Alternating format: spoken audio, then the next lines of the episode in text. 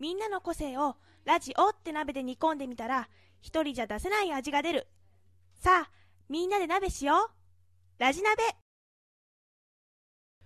おはよう、こんにちは、こんばんは。いつ何時聞いてもいいようにすべての挨拶織り交ぜます。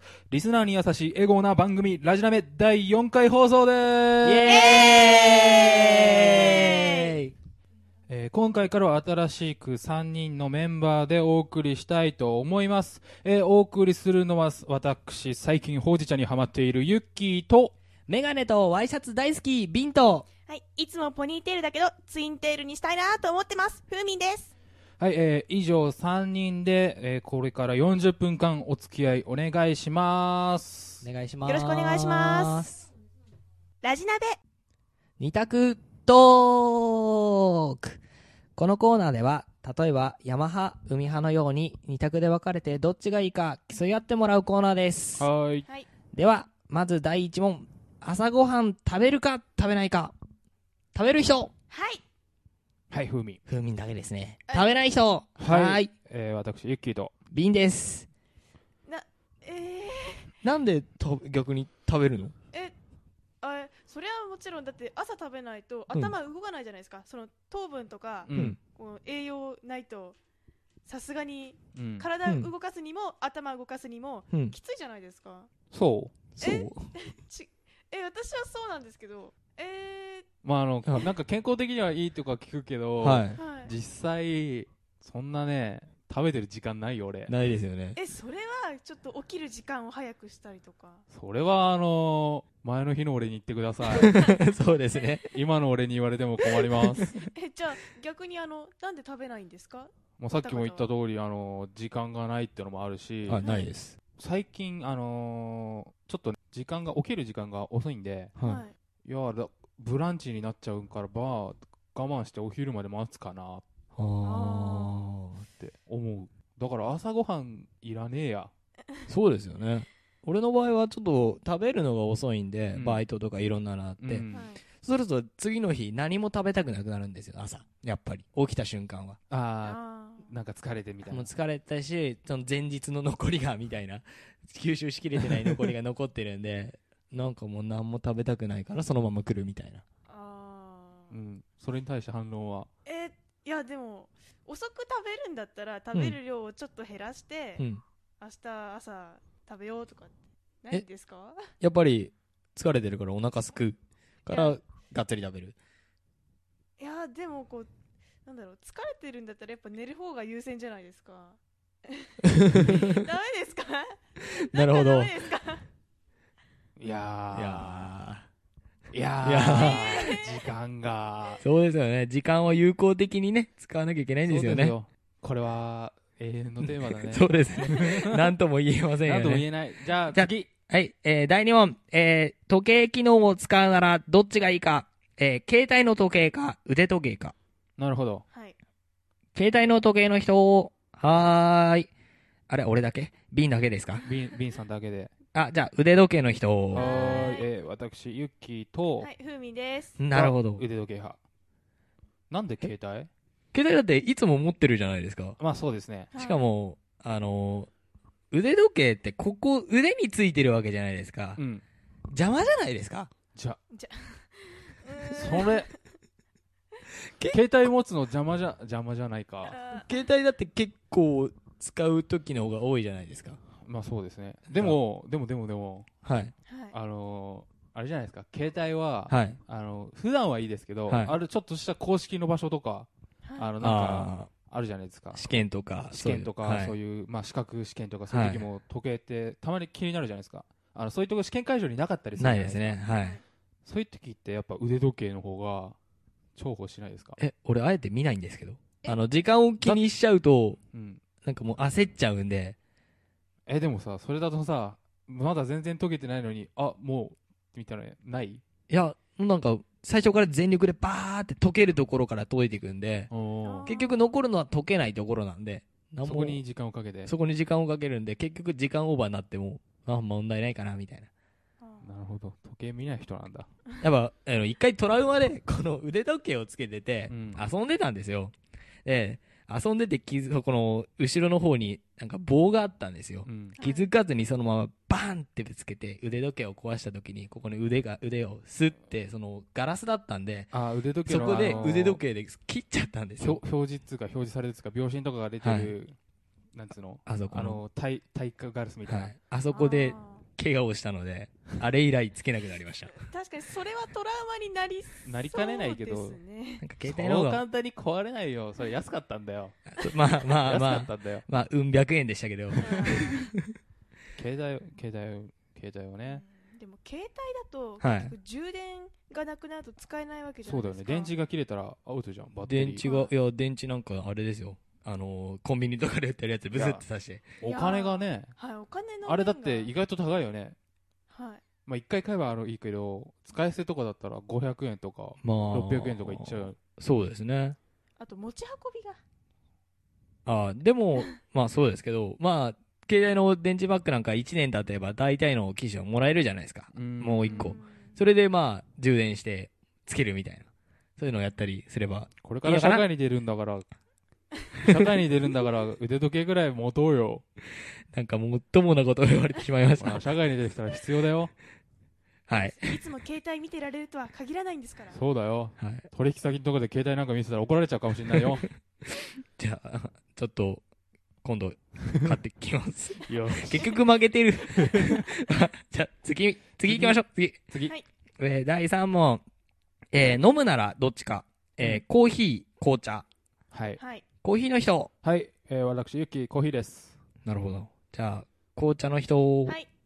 はい。はい、はい。あよよかった。一人答えた。時間差です。はい、えー私、瓶と、あはいふうみんです。ふうみん紅茶です。うん、コーヒーですよ。コーヒーだよ。何？コーヒー、何よコーヒー、え、じゃあ逆あなたイギリスの方？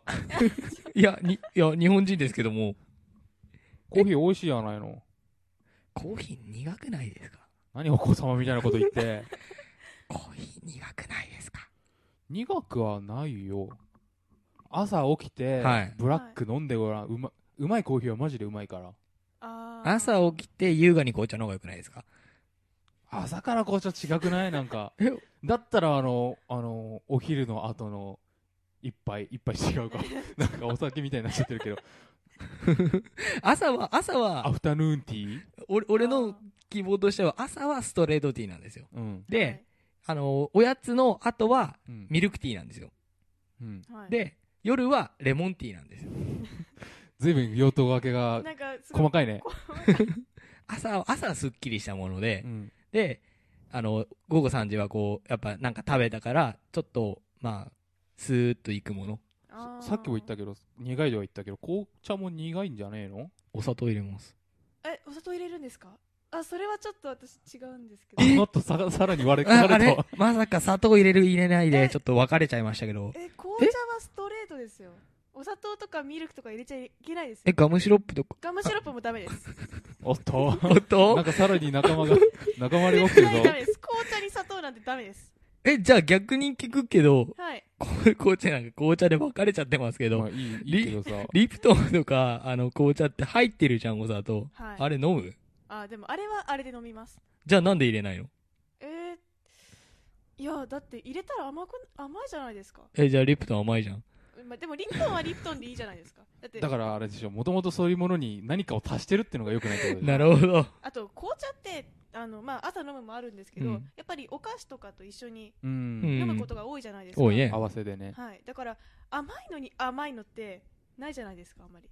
だって甘い口の中が甘いから紅茶を飲んで少しすっきりしようとかそういう感じなまあ意味合んじゃないですか、い的にはその方が強いかもしれないし。はい。まあ、午後3時のおやつの後に食べるも、飲むもんですからね。うん。はい、だから別にリプトンとかはなんか。なるほだよど。つまり結論としてはコーヒーも紅茶も何も入れないで飲んだらいいんだよ なるほど、慣れ。要するに慣れですなんか入れね。るのは邪道なんだよ なんか、会、会話が全然違うものになりましたけども。すいませんはい以上ですね以上です。以上二択トークでしたラジナベラジナベクロちゃんの地球儀ぐーるぐるこのコーナーは趣味が地図帳を眺めることである私クロちゃんが旅行をするために必要な知識を学んでいこうというコーナーです。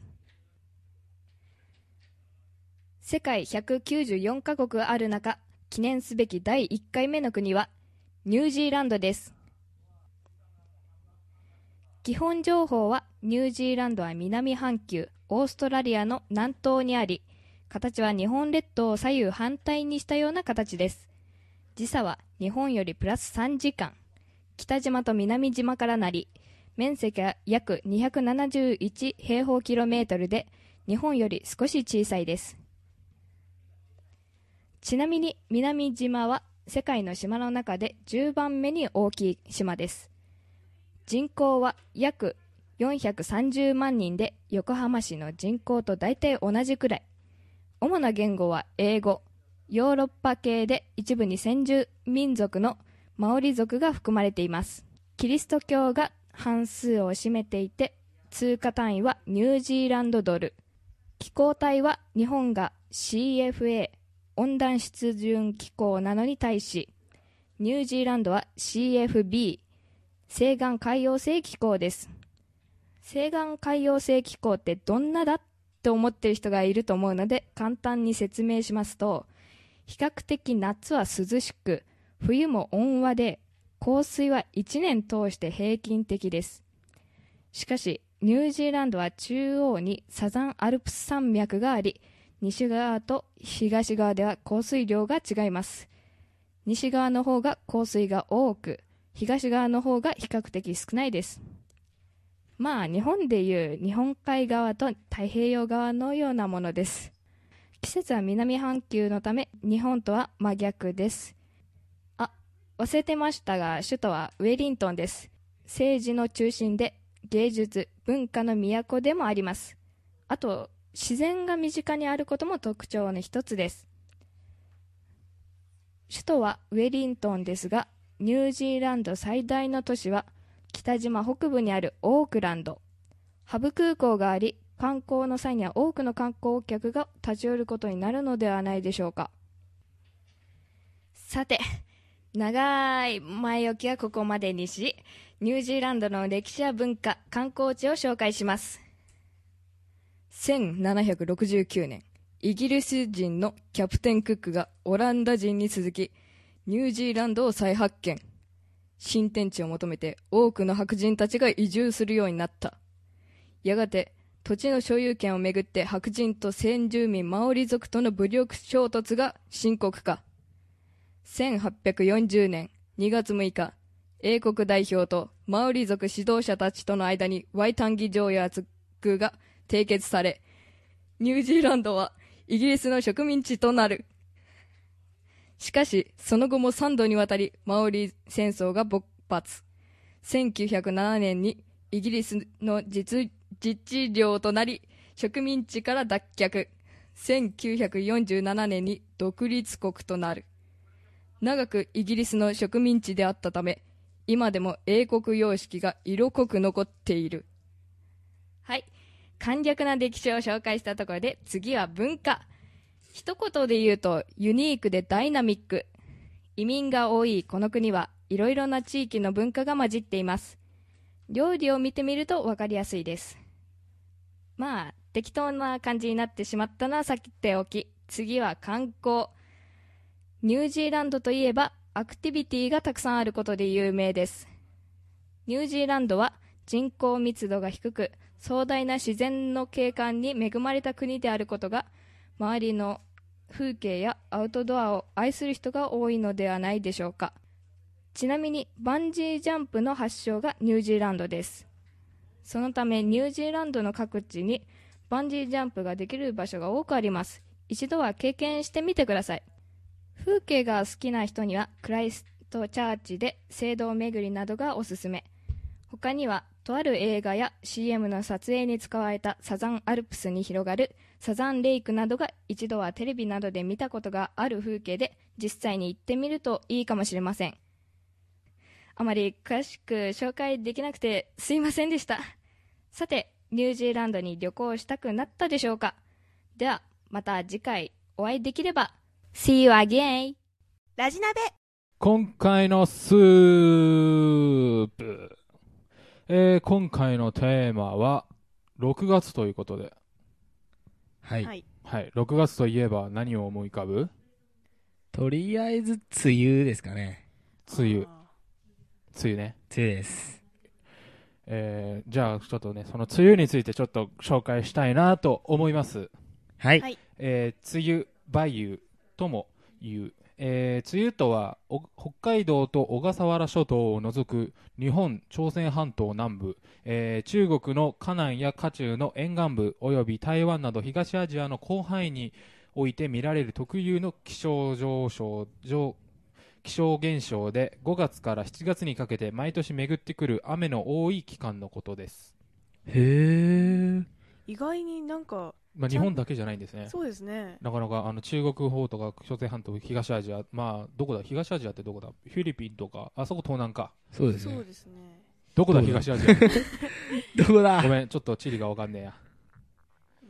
まあ、あの東アジアです、東アジア東はいアジア。です、広範囲ですから、まあ、それですね、ちなみにあの梅雨というのは語源がありまして、まあ、梅の雨と書くんですけども、はい。えー梅雨の語源としては、この時期に梅の実が熟す頃であるからという説や、えーこの時期はし湿度が高く、カビが生えやすいことから、えーカビの雨と書いて梅雨、えーそのように呼ばれたり、えーこれが同じ音の、えー木片に舞と書いて梅ですね。梅の雨の梅雨に、えー転じたという説。この時期は毎日のように雨が降ることから、えー梅という字が当てられたという説がございます。へー、2種類あるんですね。そうですね。意外に。なかなかでも、まあ、一般になってるのは梅の方ですね。そうですそう字字が。多分カビっていう字があまりよすねやっぱカビですから表表面的にはよくねあのちゃんと料理でもカビがありますけど、はい。はいイメージがねなかなかよろしくないからよろしくない。梅の方がいいかな。だから多分綺麗な方の梅ということに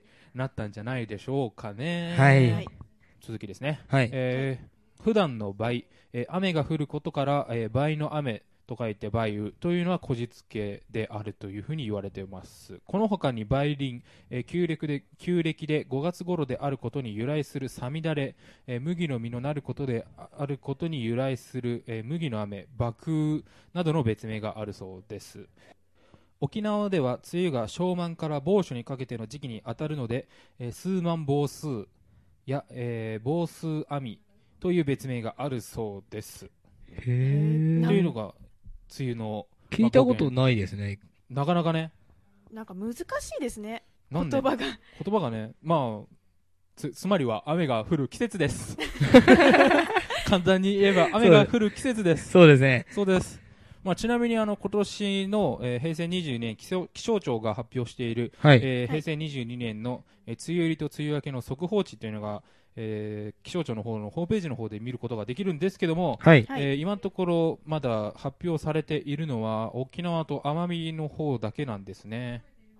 ちなみに、えー沖縄は今年は5月6月こうん5月6日頃から、えー梅雨が始まっているそうです。早くないですか？例年からすると 2, 2日早いそうです、へえーーちなみに昨年、去年からすると、まあ、12日、1週間ちょっと、なかなかなかなか早いですでね。奄美も同じということで、ちは。ないみに、はい他にどんどん行きますと、九州南部、北部と分かれていますけど、九州南部では、えー平年では5月29日頃、えー九州北部では6月5日頃、四国では、えー6月4日頃、中国では、えー6月6日頃、近畿では6月6日頃、えー東海では6月8日頃、えー関東甲信では、えー6月8日頃、えーそして北陸では6月10日、えー東北南部でも6月10日、えー東北北部では6月12日頃と、まあ、遅くとも6月12日までには梅雨入りするんではないかと、平年通りのあの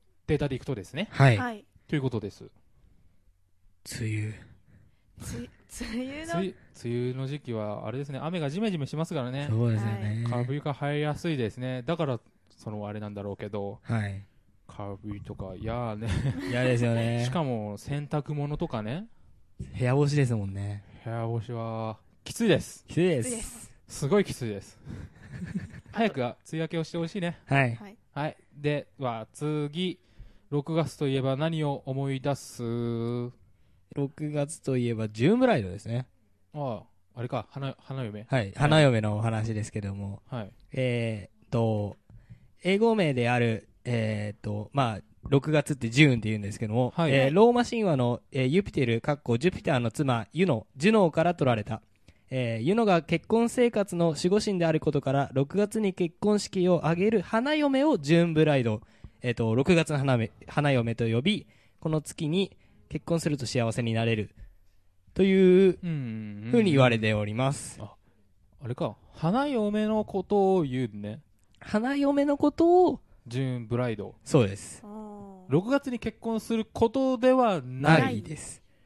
俺そう思ってた。私も思ってました。ちょっと思6月に結婚することをジューンブライドと思ってた。はいその、する、花嫁のことなんだ。これ直訳したら6月の花嫁らしいですね。ああ、なるほど、なるほど、なるほど。で、まあ、その他にもなんか、あるんですけども、その昔ヨーロッパでは3、4、5月の3ヶ月間は結婚することが禁止されていて、あー6月は結婚が解禁になる月で、あ、だからみんな集中してとか。こう、急に宿泊も最も多い月だったから、6月はジューンブライド。ああ、なるほど。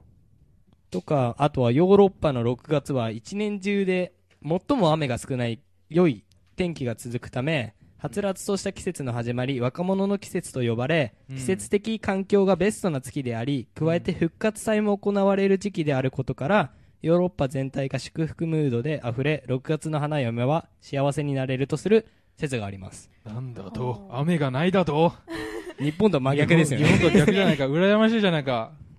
だ、うんそうか。はい。ね、俺、ちょっと思ってたのが、はい雨が多い日に結構日本、日本は雨ついてでしょ？はい。はいだから結婚するから、なんでこんな地面った職にやるのかなと思ったんだけど、ヨーロッパだからだね。そうですね。だから、雨が少なくて、なるほど。だから、日本の季節は関係ねえんだよ。全然関係ないですね。関係ねえんだよ。はい。でもさ、6月やっぱ多いんだね。多いですね。やっぱ幸せになりたいから。そりゃあやっぱそりゃそうですよね。結婚一回ですもんねしたらやっぱ幸せになりたいですよそうですよ。でも、そこの時は、儲かるんだろうね。結婚式場は。まあそうですよね。そそれは言っちゃダメですいやらしい話をいしたやらしい話。まあ、そんな感じですかね。はい。はい続いて他に何か6月といえば今年、そうですねとワールドカップがワールドカッありますねね。おお。この間なんか選手発表されて、はい日本代表はまずゴールキーパーで川口うん。あの守護神とフランスぐらいから言ってるね。そうですね。で楢崎はい。で川島はい。はい。もうガチですね。はい鉄板。続いて。で続いてディフェンダーが中澤はい。で田中マルクス・トゥーリオ。で駒野で岩政。今野。長友。内田。7人ですね、はい。はい。続いて、続いて。ミッドフィルダー？えーミッドフィルダーが、えー中村あ俊介。はい。はい。で稲本。遠藤。中村健吾。松井阿部。長谷部。本田。はい。の、えー、と8人です。いやーなんかすごい海外組が多い多いですね。ですね。なかなかあの監督も勝負かけてきてます。これは本気ですね、本気です。続いて、フォワード。フォワード、はいえー玉田、大久保、矢野、岡崎、森本、5人です。なるほど。いやあのー、なんだっけ、監督、岡田監督がベスト4を目指すって言ってましたよね。は。ーはいい、そのためにはやっぱり強敵であるオランダ。そうですね。オランダ、この間、あれですよね、練習試合っていうのかな、やった時ちょっ。と結構な大差で負けてしまったんで、でも一回戦ってるからどんな感じかつかめてると思うんでね、はい。はい、今後の期待にはい。はい、期待できるんじゃないですか？ちなみにですね、はい日本の初戦は6月14日ですね。14日。14日。そうですね。これは、カッコ内が日本時間かな。23時からかな。夜ですね。でもあれだ、あなんつうの？前は4時頃とかそうですね。あ3時とか4時とかそこら辺にやってましありたね。ましたから、まだ、まだ大丈夫な時間帯そうですね。ですね。まだ夜更かしして見てられる時間ですね。皆様見てください。はい。この日本の活躍を祈って、この辺で終わりにしたいと思います。はい。はい、以上、今回のスープでした。それではさようなら。さよなさよならラジナベ教えて。質問箱はい、このコーナーは Yahoo 知恵袋や Goo 知恵袋などで投稿されている質問に我々二人が勝手に答えていくコーナーです。というわけで早速行ってみましょうか。はい。はい。でではまずお願いします。はい。一つ目の質問です。はい。女性に年を聞かないのは失礼である。本当ですか？という質問が来てますけど、本当です。ほん、ほん本当なんですか？あの逆に質問、なんかみんな、あれじゃないですか、女性に年を聞くのは失礼だとか思ってる方いらっしゃるじゃないですか。はい。逆に、それ聞かないで年取ってるように見られてたらどう思います？女性の方。は、はい。それは、それは悲しいんじゃないですかね。ですよね。はい。だから、聞いて、あ、そんな全然見えないですよ、若っみたいな感じで言ってれば、全然ね、相手に不快感も与えないし。に確かに。いいんだよ。今ね、そんなこと言ってね、結局ね、みんなね、年ね、自分で言っちゃうんだから。普通に。確かに。だからね、オッケーオッケー。全然、全然聞いて、聞いて。むしろ聞かないと失礼。本当に。はい。じゃあ、次、次行きますか。次いきますか。はい、じゃあ、はい、次いきます。はい、次の質問。パンがなければお菓子を食べますか？食べます。食べます。パンがないならお菓子じゃなくてケーキを食べればいいじゃない。パンがなければご飯を食べればいいじゃない。白米。白米。日本人特有の考え方ですね。まあ、あのー一人暮らししてると、はい。なんもない時にお菓子だけあるとお菓子をご飯として食べますから。本当ですか？はい。お菓子は、でも、お菓子はでもちゃんとご飯食べないと体、ね、体調崩しちゃいますから、もう体型は崩れてるんで大丈夫です。はい。はい。じゃあ次の質問行きましょ続いての質問。う。はい。えー、ちょっと長いので中略して、はい。えー、人生に一度もモテ期が来なかった人はいますか？また、モテ期は自分でわかるものですか？という質問が来ています。はい。人生に一度もモテ期がなかった、来なかった人はいますか？という質問は、死んだことがないのでわかりません。はいまあ。いるんじゃないんですか、一応。いるんですかね？多分いますよ。だって、いや、いや、いない。みんなね、モテてる。みんなモテてる。みんなね、赤ちゃんの時もモテてる。確かに。それはモテてる。違う意味で。かわいいかわいいかわいいって。モテはやされてる。お前、ねお前らみんな大丈夫だ。ちゃんとモテ期は来てるぞ、みんな。気づかないうちに来てると、うん来てるぞ。そしてまた、モテ期は自分でわかるものですか？という質問については、うん、わかる。わかる？わかるわかるわ。かんの？わかる。モテ期とかあんの？うん。あるあるあるある。なんかね、やたらね、いっぱいいっぱいいろんな、ね、異性の方にね、は声かけられてね、ちょっとね、あれな感じになったことが自分は。戸惑う？戸惑う？うん、戸惑った。どどうしようって、本当に。いいですね、モテ期。いやいやいや、人生に2度だっけ ?3 度だっけ？3度ぐらいありますよね。っていう話です。はい。はい。ごめんなさい。ごめんなさい。はい。というわけで、今日の質問箱。終わりにしましょう。はい。はい、せーの。バさイようなら。はい、行きましょうはい。せーのいりませんね。さようなら。せーの。さようならせさよ。ー せーのいらない。さようなら。ラジナベ。トレハン。このコーナーは自分が気になったものやマイブームなどを紹介していくコーナーです、えー今回は3人ですのでどんどんやっていきたいと思います、はい。はい。えー最初にふーみんからお願いします。はい、えっと、私が今気になっているのはパティスリーポタジエっていう野菜を使ったスイーツを扱うお店です、はい、で世界初の野菜スイーツ専門店ということで注目を浴びてます。野菜ってあの、あれか。はい普通ににほうれん野菜です。ほうれん草とか、はい。人参とか。人参とか、はい。かぼちゃとか。はい。の、そうです。あれ？その野菜です。あれを甘く。はい。へえやっぱりさっき言われた通り、まあ人参とかほうれん草とか、そういうのが多分ケーキとかで使われるっていうのが多いんですけどうん。例えば、うん。長ネギを使ったベイクドチーズケーキがあったり。むずくね？長ネギ、な、ネギ、臭みとか、そうですよね。えっと大変そうだよね。なんかオーブンでじっくり焼いて、うん。甘みを出した長ネギとうん。ミルクジャムを閉じ込めたコクのあるチーズケーキだそうです、あー。味の想像ができねえわ。すごい手間のかかってるのは分かりますよねすごい、うんで他にもグリーンアスパラを使ったムースとかはい。アボカドを使ったチーズケーキとか、まあ、アボカドはなんか、まあ想像つきますよね。納得できる、ちょっとはい、スイーツっていうには。で、えっと、使う野菜も国産にこだわってて小麦粉などケーキに使う材料も厳選されてます。へだからえ。本当にケーキです。お菓子です。マジで。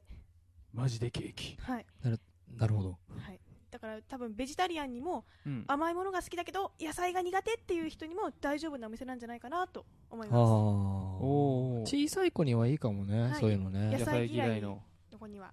それって値段とかは分かります？あなんか、はい。なんなんか試しの商品とかでも。えっと一番オープン以来人気のグリーンショートトマトっていうショートケーキの上にうん。トマトが、プチトマトが乗ってる、あいちごの代わりに、はい、いっていうケーキがケーキがあるんですけどそれは450円。あーなかなか値が張りますね、はい。まあでも手間かかってるんで手間かかればあまあそこら辺が妥当はいかな、はい。でさっき紹介したうん。長ネギのベイクドチーズケーキも450円です、なんかそっちの方が安く感じる。そうですよね。なんか。なんかそっちの方が安くお手頃な感じがするのはき、気のせいかな。気のせいじゃないと思まあいます、まあでそれは。も大体450円とか500円台なんで。あじゃあワンコインで買える。ワンコインで買えますね。ちょっと気になるね。ちょっと気になりますねそれ。どこで買えます？えっと、ちなみに場所はえ東京の中目黒です。なるほど。はい。なるほど。ちょっとちょっと遠出しないとだ ちょっとまあでも冒険してみるにはいいんじいいかゃないですか。もしれないね、はい、はい、以上です。はい。はい。では次ユッキーさんお願いします、私のトレハン。まあこれは私のおすすめなんですけどもこれはちょっと食べ物とかじゃなくって、はい、はい。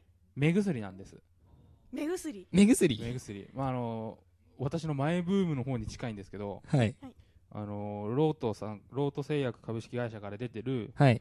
えーロート G ってやつですねロート G ロート G っていう目薬。今今手元にあるんですけど分かる人はいるのかな、まあ、あの 四角い目薬であの三角三角形みたいな形でパカッと開いてなんかね清涼感が強い。どはい。ちらかというとあのなんていうのスーという目薬をさした時にスーという感覚が強い目薬なんですけどもはい。はい。これがね最初あのこれやったのが小学校の高学年ぐらいに、まあ、あの花粉症なんですよ私。はい。で目が痒くて痒くて充血するほど目が痒いてしまう方なんですけど、はい。まあ、あの目の痒みをどうにかするためにこの目薬を使ったわけなんですけどもまあいろいろ試した結果このロート G というが一番しっくりきたと。一番あの刺激があって目の痒みにも効くというね目薬なんですけどもこの目薬初めて使う人ははい。大体の人が目が開けられないぐらい痛いというんです。い痛いんですか？あの初めて使う人はねあのへ使ったことがない人。もう私はもう慣れてそんな全然痛くないんですけどーはい。むしろ弱くなってきてる。もっと刺激が欲しいと思ってるんだけどはい。初めて使う人は本当に目が痛い開けられないっていう人がいるんですよ、へまあ、そんな人にもそんなね痛いんですけど俺のおすすめのやり方はこれを温める、温める。あのべ別にあれでお湯の中に入れてこう沸騰させたところに入れるわけじゃないよ。それは多分目薬の効果がなくなると思います。どうかは分からないけどとりあえずあの、まあ、分かりやすく言えばって人肌ぐらいの暖かさ、まあ、簡単に言えばずっと目薬を握ってればいいんだけどそうすると、まあ、ちょっと暖かくなるわけですよ。はい、はいそうですね。それを目に刺した時のあの痛み痛みっていうかなのに目の目に効くみたいな伝わりにくいんだけどこれ。実際実際目薬これを刺してもらわないと分かりにくいんだけどはい。はい。その清涼感が半端なくね気持ちいいですよ。なるほど、はい。なかなか伝わりにくかったですけども。まあ実際にあの気になった方は。気になったことはね。ちなみに値段はあの大体、まあ、売ってる場所にもよるんですけど400円から500円ぐらいの間で、まあ、買えますんで。はい。はいおすすめです。おすすめですか？なるほど。これが私のトライハン。はい。ラスト。ではラスト私ビンですけれども、えー、私のおすすめというかこうちょっと気になったものなんですけども。はい。白いたい焼おおあえあえ？き普通ってたい焼きってやっぱこうなんか焦げ目があって茶色っぽい色じゃないですか。あのなんつうの？白強何強力粉っつうんだっけ？なんか、はい。小麦粉か。はい、ーはい。小麦粉使ってねあの普通のパンケーキみたいなそうです。色だよね。はい、い。ですけどもこのたい焼きは白いんです。名前の通り真っ白。い何何を使っやいやなものはほとんど変わんないですね。やっぱりあものが焼き方が違うのか。普通になんでしょうこれ。うんちょっと調べ不足なんですけども。作り方が書いてないので。でも最近なんか白いたい焼きって結構有名になってませんか？はへえ話題になって。おそらくこれ焼かないで多分、あの、パン、パンみたいにっていうか練ってあるだけっていう感じですかね。うん。おそらく。なかなか。これ、えっ、と、結構種類があるんですけども、うん。はい。えっ、と、黒あん、まあ普通に粒あんですね。そうですね。で、白あん、はい。えっ、と、カスタード、チョコレート、はい。えっ、と、栗あん、まあこれ期間限定ですけども、はい。はい。えっ、と、焼き芋あん、生キャラメル、あと、バナナチョコレート、あチョコバナナアーモンド、で、チョコオレオクッキなんなんかあのクレープじゃね？最後の方おーなんか最後の方クレープじゃない？ー。なんか生キャラメルなんかあの流行に乗ってただやったみたいな感じですよね。ちょっと。はいでもなんか乗っとけば大丈夫乗っとけば。でもこれ結構安いんですよね、やっぱり。いくらで？まああの大体まあ100円とか普通1の個あたりで言うと、えー150円。普通のたい焼き屋さん行ったらば、まあ、そこれぐらいですよね。100円から150円とかそうですね。200円ぐらいまでいくからねまあ、セットで買うと、は、は、8個セットで言うと1900円とか、ま書いてあるんですけど。そんなもんだよはい。まあ妥当ですねこれ、この前、あの、友人が持ってきたんですけども、食べたんですか？食べたんですけど、いかがでした？美味しいです。あの、冷たいんですよ。冷たいもので持ってこられたんですけど、冷めても美味しいです。ああーいいねそれはやっぱり。あったかいのも美味しいし冷めても美味しいっていう。あの、あのどっかお店で買ってその場で食べなくても家に持って帰っても美味しいってことでしょ。はい。あの、普通のたい焼きだとやっぱこう、なんでしょう。ちょっと時間が経つと、あの、カリ、カリカリ感であでもカリカリ感感はいいけどなんかしなっしなってていいううなんかへたってるみたいな。水分をもう吸っちゃっああなんかその自分がそのたい焼きがあったかいんでそこから出る水蒸気的なのでそうです。こうへにゃって。そう、そう、それが、この白いたい焼きだと、ほとんど感じないです。そおいいねそれ本当美味しかったんで、ぜひ食べてみてください。これは。ちなみに、千葉県ですと、柏店、幕張店、え成田、芝山店、えっと、稲毛、小中台店、えー若葉、三和台店、えっと、これ一つ最後読めないんですけども、まあ、習志野の方に一個ありますね。それは千葉県だけこれいや、他にも全国にあるんですけど、東京にもございますね、これは。東京だと八王子とか、目黒とか、あまあ、結構有名な池袋とか、あ、でもたま、ただいま休業中でしたね。あと亀有とか、そこら辺にあるみたいで、あなかなか全国展開ではい。やっておりますねなる。ほどまあ、一度食べてみてはいかがでしょうか。なるほどこれが俺のおきい今気になっているものです。はいはい。はい以上トレハンでしたはラジナベいエンディングです。はい。はい。はい今回3人初めてではい。そうですね。いかがだったでしょうか？まあ、なかなか難しいですね、話すのってやっぱり。あ私もそうですね。こうやっぱり自分の言いたいこととかうまくまとまんなくてあすいーません。しょうがないあの一番最初だからね。今後今後ねどんどん出てきた時に言ってもらいたいなって、はい。ちなみに私あれなんですよ。質問もこれ実はずっとレギュラー出てたというね。あマジですか？マジです。あの、うん、あのこのメインとしてはあの喋るの初めてなんだけど、はい。はいやっぱちょっとメインだとあのミニコーナーだとちょっと違うねそうですね、うんやっぱり。なんか空気が違うはい。はいそこも含めて 頑張る頑張りましょう。あ楽しんでもらえたでしょうかという楽しみました。ことでね、はいあの次回もまた聞いてくださいはい。はいさようなら。